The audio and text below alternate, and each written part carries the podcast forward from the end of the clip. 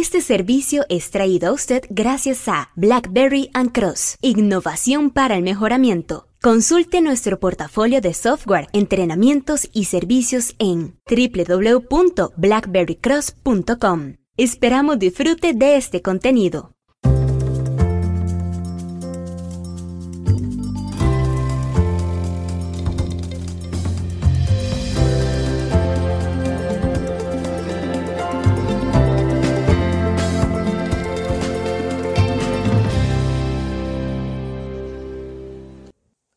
Considere por favor estos aspectos como puntos guía para el 2020 y años futuros, producto de lo que hemos examinado como evolución en técnicas de mejora continua y análisis de datos en los últimos años.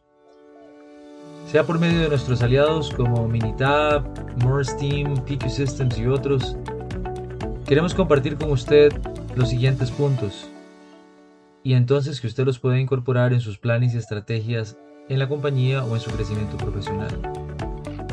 El primer punto es el Machine Learning o analítica prospectiva es parte ya de las herramientas que todo especialista en mejora continua y análisis de datos debería incorporar a sus conocimientos y cada vez lo será más. Así es, el aprendizaje automatizado, sea por herramientas como la muy potente herramienta de Minitab que es SPM.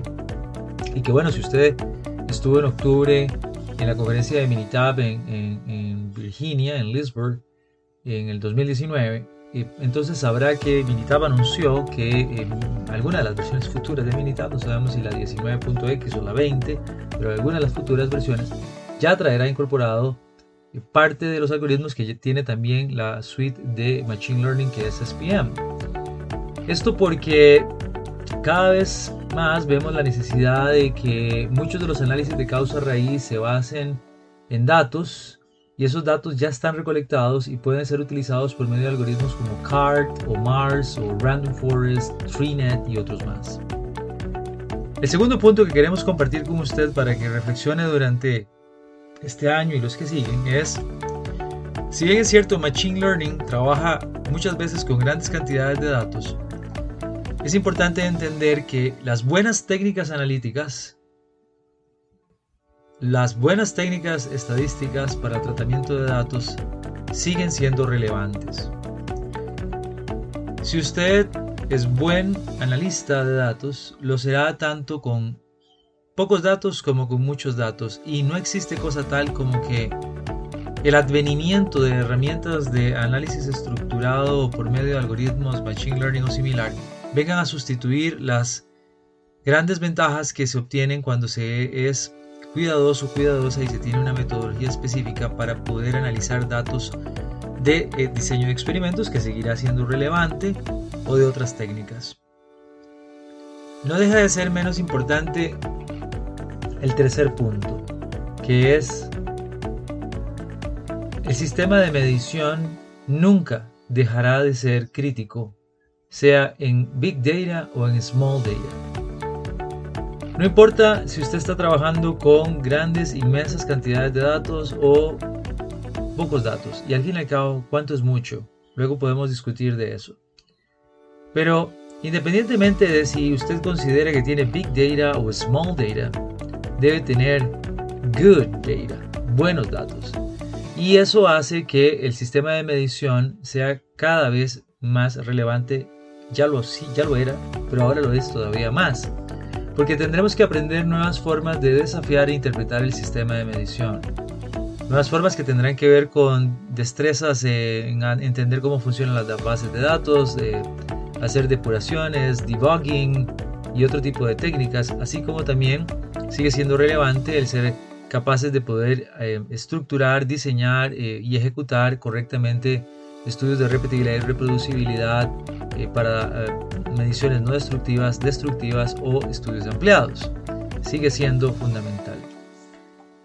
El cuarto elemento que queremos compartir es que el mejoramiento continuo y el advenimiento de técnicas de Machine Learning están haciendo que, junto con otras herramientas como RPA, Robotics Process Automation, Business Process Management, Virtual Reality, Augmented Reality, Mixed Reality y todas estas tecnologías ya se están usando en algunas compañías y son las compañías de servicios como por ejemplo Share Service Centers, muchos de los que están aplicando estas técnicas.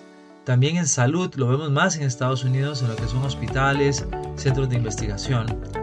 Pero creemos que esta va a ser una tendencia que se va a expandir, que se va, por así decirlo, a contagiar el resto del el mundo, incluyendo obviamente América Latina. Un quinto punto, lo menos importante por estar de quinto, es que las metodologías de resolución de problemas son siempre útiles. Metodologías como CRISP DM, 8D, DMIC, IDOF, DMADV, ZIMA, que normalmente es SEMMA, y muchas otras ya están siendo utilizadas. ¿Cuál utiliza usted? Bueno, dependiendo de cuál utilice, lo importante es que la utilice bien y genere la disciplina necesaria porque siempre va a ser relevante el proceso de análisis estructurado.